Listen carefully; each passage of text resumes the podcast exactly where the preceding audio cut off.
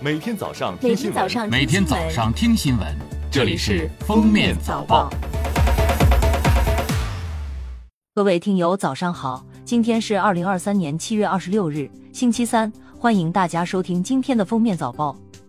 首先来听今日要闻。文化和旅游部办公厅日前发布关于进一步提升暑期旅游景区开放管理水平的通知，要求加大对黄牛、第三方平台违规囤票、倒票等行为的打击力度，同时完善旅游景区门票分销系统，有效防止黄牛挤占票源，加强旅游市场秩序监管，严查欺客宰客等行为，维护景区游览秩序，净化旅游消费环境。会同发展改革等部门加强价格监管，严格查处价格违法行为，保障游客权益。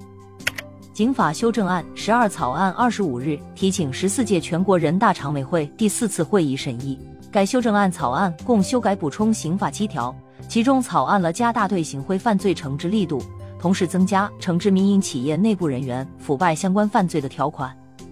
国务院新闻办公室二十五日举行国务院政策例行吹风会。介绍防汛抗旱工作情况，应急管理部副部长、水利部副部长王道习在会上介绍，当前全国已进入七下八上防汛关键期，目前全国防汛抗旱形势总体平稳，呈现四个特点：一是全国降水总体偏少，空间分布差异较大；二是主要江河汛情平稳，超警中小河流较常年偏少；三是多地发生山洪和地质灾害，部分工程出现险情。四是洪涝干旱灾害总体偏轻，各项指标呈下降趋势。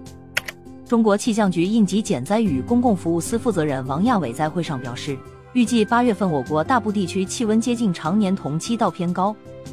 河北省人大常委会原党组成员、副主任王雪峰涉嫌受贿、利用影响力受贿一案，由国家监察委员会调查终结，移送检察机关审查起诉。日前。最高人民检察院依法以涉嫌受贿罪、利用影响力受贿罪对王雪峰作出逮捕决定，该案正在进一步办理中。下面是热点事件。根据中国上市公司协会二十五日披露的数据，二零二二年中国 A 股上市公司各报告期分红总额达二点一三万亿元，首次突破两万亿元，这是继二零一七年分红总额首次破万亿元后新的里程碑。二零二三年七月二十五日，北京市第三中级人民法院依法开庭审理了上诉人吴亦凡强奸聚众淫乱一案。因涉及被害人隐私，案件依法采取不公开开庭审理方式，本案将依法择期宣判。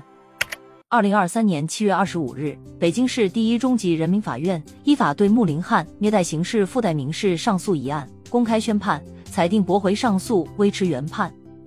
最后来听国际新闻。当地时间二十四日，亿万富翁推特老板马斯克为推特换上新标志，黑色背景上的白色 X 取代了经典的蓝色小秒标志。